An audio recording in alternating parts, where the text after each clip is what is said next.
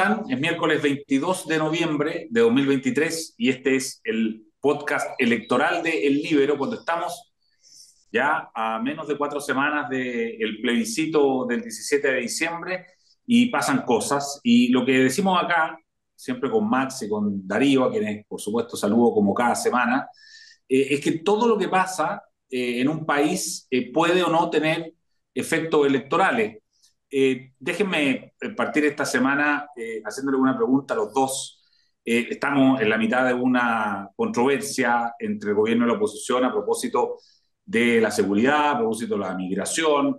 El presidente tuvo esta semana un, un, momento de bastante intensidad, estaba, se le veía molesto y le enrostró a la oposición temas relacionados con la migración, con, la delincuencia, con lo que estamos hablando. Habló también de que las cifras eh, en Chile comparadas con el resto de, la región son muy buenas en términos de homicidios, por ejemplo.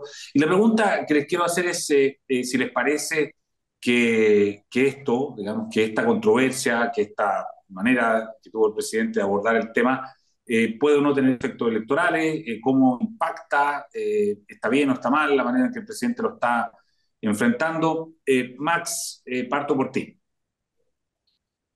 Muy bien, buenas tardes a los amigos del, del Libero. La verdad, Eduardo, creo que esto a estas alturas estamos ya, como tú bien decías, a menos de un mes, poco más de tres semanas de, del domingo 17 de diciembre, del domingo del plebiscito. Y por lo que muestran eh, las encuestas hasta el día de hoy, hoy día acaba de aparecer eh, temprano la encuesta Criteria respecto del escenario electoral. Eh, yo tengo la sensación de que esto ya está más bien moviéndose muy poco, que las tendencias están más o menos configuradas. Es cierto que vimos una encuesta, la encuesta del CEP, donde todavía aparentemente queda un bolsón importante de votación indecisa, de personas que están indecisas y por lo tanto eventualmente uno podría esperar que eso se mueva en alguna dirección hacia alguna de las opciones, pero la verdad tengo la sensación de que hoy día ya hay un escenario relativamente consolidado, veo poco probable que las cosas se muevan. Creo que el, presidente, con su ofensiva en contra de la oposición, lo que hace es volver a crispar el ambiente, eh, eso tensiona, hace difícil la búsqueda de acuerdos, de entendimientos en temas de seguridad y de lucha en contra de la delincuencia pero la verdad no sé si a estas alturas eso puede tener un efecto. Ahora, efectos marginales siempre puede haber. La gran pregunta a estas alturas, obviamente, es si puede haber un efecto lo suficientemente sustantivo como para alterar un escenario que, según lo muestra la encuesta Criteria, también lo confirmó la encuesta que conocimos del CEP, eh, es una diferencia que está en torno a eh, 20 puntos a favor de la desaprobación. Eh, del, del, del, rechazo al actual texto, al, al, a la actual propuesta del texto. Entonces, creo que la verdad, eh, e, ese escenario veo poco probable que se pueda mover, salvo en los márgenes, en cosas menores, pero tengo, te, tengo la sensación de que ya es un escenario relativamente consolidado. Darío, ¿cómo lo, cómo lo ves tú, esta controversia, su efecto posible, efecto electoral? Yo, yo primero tengo una, una apreciación eh, distinta en términos generales de la que, hace Max aquí, porque eh, cuando, a diferencia de lo que es la votación respecto de personas, digamos, ¿no? que uno ve a los personajes, se forma una impresión de ellos y, y eso tiende a cambiar poco. Pero cuando eh, la votación, el, acto físico de votar, va a estar influido por sobre todas las cosas por un estado de ánimo, como ha pasado en los últimos años en Chile. Y es una opinión, una votación respecto de un texto que tiene tantos ángulos distintos. Yo creo que las cosas sí se pueden mover y no poco. ¿eh? Y, y, sobre todo recordando que aquí hay cerca de 5 millones de personas que van a votar básicamente porque están obligadas a hacerlo eh, que se van a empezar a informar eh, en las últimas dos semanas, qué sé yo. Así que creo que el, partido está, la, pelota está rodando. Eh, ahora, no quiero confundir mis esperanzas con mi análisis. en eso quiero, ser bien honesto, pero creo que la cancha está abierta. Y sobre todo, y aquí contesto tu pregunta, ante la posibilidad de que se repitan errores como esto, tú nos preguntas si creo que tiene efecto o no, yo creo que sí tiene efecto, y, creo que lo hecho por el, por el gobierno y por el presidente en particular. Es un error en varios niveles, casi te diría un, un, triple error. Eh, primero porque aquí hay una realidad que lo desborda, que no puede ignorar, que, que fue un driver, un, un canal de razones muy potentes para el resultado que se produjo en mayo, que fue esa verdadera explosión que en, materia de inseguridad se produjo en marzo. Se le apareció marzo al país. Y esto se le pareció una realidad al gobierno. Eh, y una realidad que se cruza con el texto constituyente. Porque hay normas en el texto que están puestas ahí para resolver un aspecto del problema de la inseguridad en Chile, que son los obstáculos que gente como el actual presidente Boric le pusieron durante años a medidas indispensables para frenar la inmigración ilegal. O sea, el, tema se le cruza, no, solo se le pareció marzo, eh, se le cruza en una dimensión en la que él tiene tejado de vidrio. Y, a eso me quiero referir eh, más adelante. Y luego porque, y otra dimensión, digamos, por, eso decía que es como un triple problema, ¿ah? es una realidad que te desborda y es como un manotazo ahogado. Hay que hacer algo, pero no tenemos muy claro qué. Eh, segundo, porque tienes tejado de vidrio, cosa que entre paréntesis me hace recordar de nuevo una pregunta que vivo citando en este programa, eh, una, una película, True Colors, en que personaje choca a otro, claramente es culpable, pero se baja del auto echándole la foca al inocente. Y cuando le preguntan, oye, pero, pero ¿cómo? Sí, había gente mirando. ¿ah? Hay que salvar la apariencia. A mí me, me, da un poco esa impresión lo que está haciendo el gobierno ahora y las declaraciones del presidente ayer pretendiéndole echar la culpa a, la oposición. Pero también es un error cuando tú validas como tema relevante en la agenda un tema que te incomoda y en el que en el fondo tu historia dice que no, no, que no te ha importado mucho. Eh, eh, que esto de, de, aparecer ayer impulsando la Defensoría de las Víctimas, un proyecto que va a cumplir una década al que le han puesto en toda clase de trabas, simplemente porque viene en el texto constitucional propuesto y porque la gente lo valora, entonces para tratar de eliminar una razón para estar a favor, ahora dicen que están promoviéndola y que le van a poner urgencia, urgencia que no sería raro que desaparezca en un mes más. Eh, si tú te acuerdas cuando hablábamos de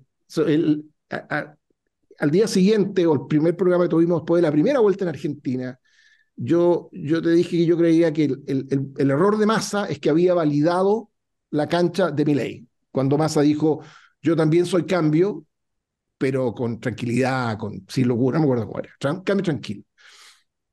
No era creíble él como agente de cambio, pero y al mismo tiempo estaba validando la, la, la, cancha eh, esencial que había planteado ley que era la, la, del cambio. Así que yo creo que este es un, es un error en, en, en, varios planos eh, y que tiene efectos eh, electorales potenciales porque se cruza con el texto constitucional. Ahora, ninguno de estos errores o estos errores pasan de largo si la oposición, la campaña de la favor, la franja de la favor, no logran captar con la intensidad que importa y mostrar la conexión que hay entre la responsabilidad de quienes hoy día están en la moneda, el problema que sufren todos los chilenos y una solución muy específica que en este plano está proponiendo el, texto constituyente que, votamos en, diciembre. Ese es el desafío que corresponde a la, oposición y, a, y, a, sus comunicaciones. Clarísimo. Eh, Max, tú trajiste una ofrenda para hoy, como es tradición en este programa. Eh, coméntanos cuál es el tema que te gustaría comentar. A mí lo que me gustaría comentar, eh, que tiene alguna conexión con lo que estamos hablando y sin duda con eh, el debate constitucional y con la controversia de la campaña, son las palabras del exministro Francisco Vidal, cuando sale ahora finalmente diciendo que la actual constitución vigente, eh, en el fondo es la constitución de Lagos, y que de Pinochet ya no queda nada. cuando el argumento que ha dado la izquierda y la centroizquierda, ya no durante años, me atrevería a decir durante décadas, para cuestionar la legitimidad de la constitución vigente y para cuestionar los cerrojos, entre comillas, que esta constitución vigente tendría o habría tenido era precisamente el que era la constitución del régimen militar, la constitución de Pinochet, o como la llamó en su momento el actual presidente de la República, la constitución de los cuatro generales. Entonces, creo que eh, hemos llegado eh, a un nivel eh, de, de, falta de consistencia, me atrevería a decir de impudicia en, el debate constitucional eh, que, que, realmente es una cosa muy sorprendente. No es algo nuevo. A mí una de las, de las primeras señales que tuve en esto fue el cambio que empezó a tener el presidente de la República en muchas materias de fondo, cosas que estamos precisamente discutiendo hoy día, como la necesidad de establecer eh, eh, estados de excepción en el sur de Chile en el contexto de la violencia rural, que los militares pudieran cuidar las fronteras en el norte para contener la inmigración ilegal, eh, ilegal etc.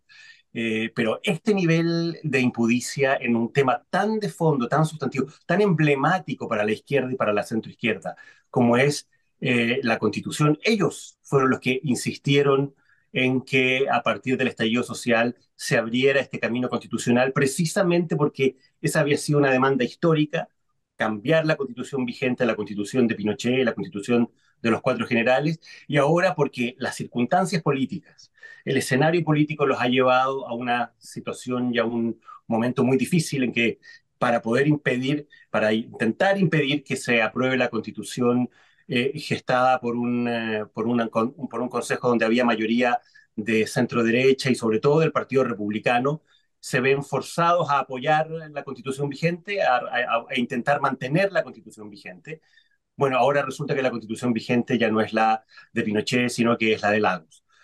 Entonces creo que, creo que esta falta de consistencia, esta falta de pudor para defender ciertas cosas, comentaba que el presidente de la República eh, sistemáticamente ha cambiado de opinión en temas muy de fondo. Para mí el más emblemático de todo fue cuando eh, después de haber insistido durante muchísimo tiempo en que el expresidente Piñera tenía responsabilidades políticas en violaciones a los derechos humanos, termina siendo un demócrata para, para Gabriel Boric y termina subiéndolo a una comitiva presidencial para un cambio del mando en Paraguay. Eh, y, creo que también a, lo que hemos escuchado eh, del exministro Vidal esta semana, se agrega eh, esta, esta disposición, entre comillas, del gobierno para invitar al exministro Andrés Chadwick a la moneda a hablar precisamente de los temas de seguridad. O sea, el exministro Chadwick asumió responsabilidades políticas por lo que estaba ocurriendo en materia de abuso policial y de violaciones a los derechos humanos en la primera etapa del estallido, presentó su renuncia al cargo y aún así la oposición de aquel entonces, la izquierda y la centroizquierda, le hicieron una acusación constitucional precisamente para insistir en que eh, esas responsabilidades políticas debían ejercerse con más fuerza y tener una sanción que le impidiera ejercer cargos públicos por cinco años, cosa que finalmente la oposición de aquel entonces aprobó. Entonces, que ahora a un ex violador de derechos humanos, a un ex responsable, entre comillas, de violaciones a los derechos humanos, se lo invite cordialmente a la moneda para colaborar en temas de seguridad, creo que uno en la, en la, vida y en política sobre todo tiene que tener cierta consistencia, cierta consecuencia, cierto pudor, y creo que lamentablemente el, el, actual gobierno y el actual oficialismo en temas tan sensibles como las materias de seguridad, de orden público y los temas constitucionales literalmente ha perdido todo pudor. Muchas gracias, Max. ¿Algún comentario sobre eso, Darío, antes de pasar a tu ofrenda? Sí, cortito.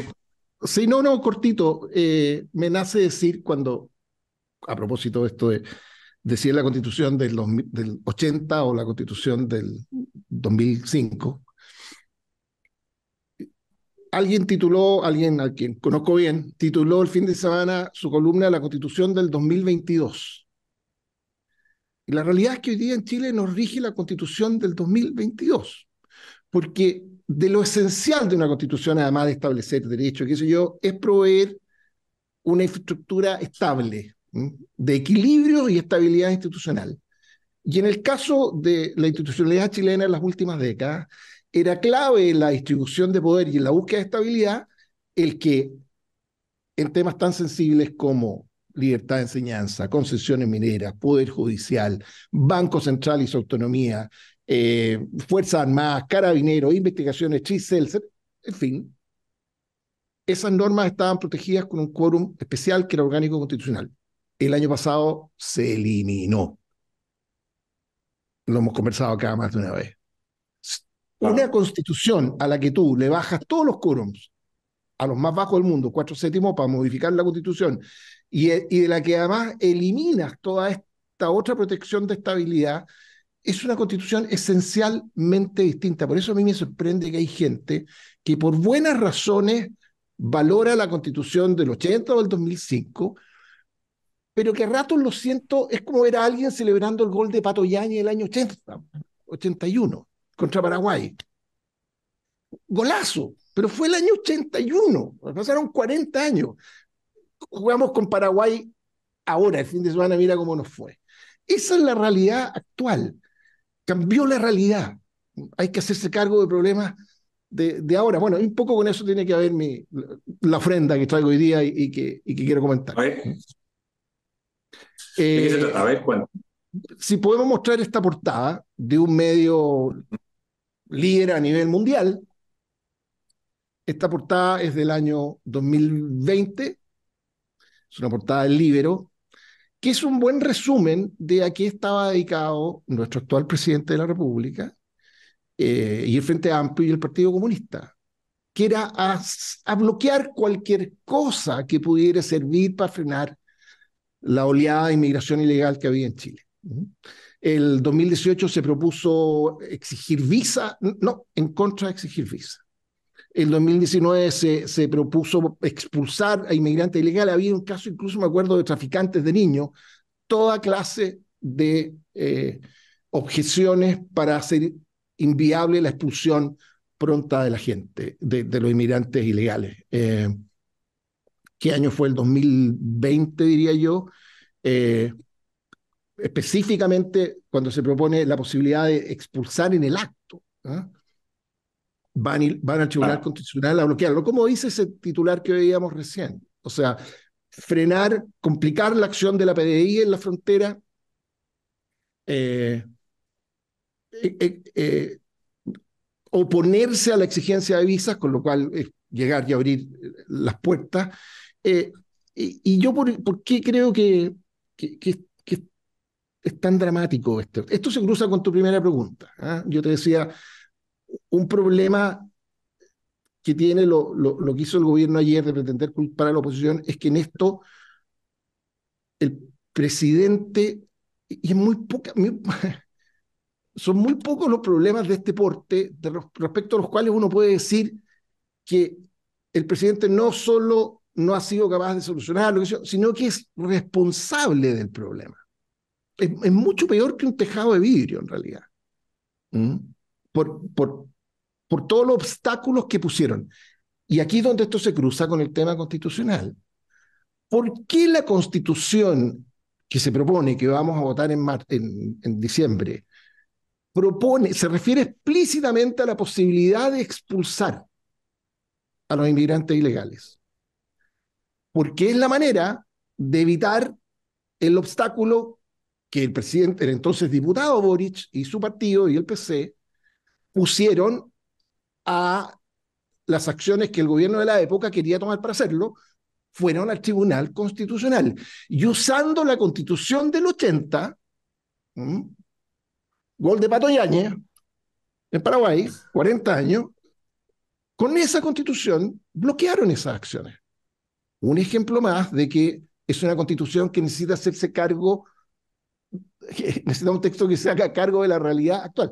Por eso, es que la Constitución lo viene proponiendo en su texto, para que no puedan haber reparos el día de mañana ante el Tribunal Constitucional. O sea, aquí hay un ejemplo clarito. Yo, yo diría que de alguna manera el gobierno y el presidente en particular, con, con, esto que hizo ayer, casi le está telegrafiando a la campaña de la prueba cuál es el camino a seguir.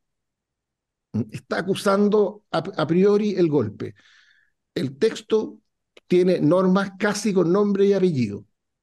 Es para evitar que el Frente Amplio y el Partido Comunista no vuelvan a frenar acciones indispensables para frenar la oleada de inmigración ilegal. Muy interesante. Eh, Max, un comentario final.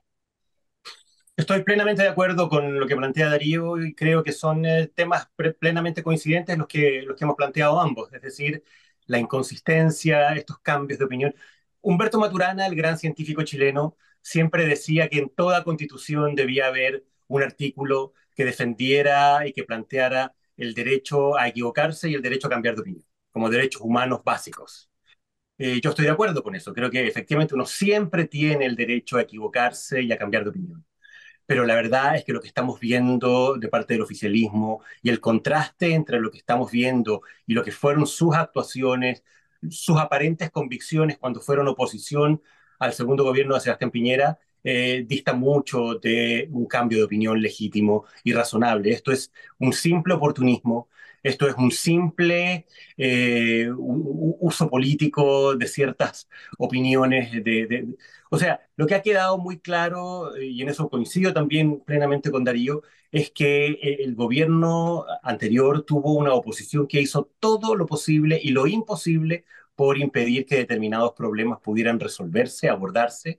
Uno de ellos, el tema de seguridad, el tema de la inmigración ilegal, eh, el tema del deterioro del orden público, sobre todo a partir del estallido social. Entonces, que ahora le estén reprochando a, a los sectores que están hoy día en la oposición y que intentaron por todos los medios eh, llevar adelante, tener los instrumentos para poder abordar los desafíos y los problemas que se estaban planteando en ese momento, la verdad me parece eh, vergonzoso y sobre todo el cambio de opinión respecto de lo que fue la constitución eh, vigente, la constitución de Pinochet, de, Lagos, de los cuatro generales. Eh, es decir, creo que la gran paradoja y lo que no van a poder sacarse ni con todos los giros ni con todos los cambios de opinión que puedan inventar es el hecho de que hoy día están teniendo que ratificar lo que durante décadas le estuvieron diciendo al país que era imprescindible cambiar. muy entretenido, muy interesante. Eh, Max Colodro, Darío Paya, una nueva semana de, podcast electoral y la próxima, bueno, estamos cada vez más cerca. Así que muchas gracias por eso, que tengan un buen resto de semana y nos vemos la próxima. Un saludo a todos, que estén bien. Un abrazo a todos. El libro, la realidad como no la habías visto. Haz que estos contenidos lleguen más lejos haciéndote miembro de la red Libero.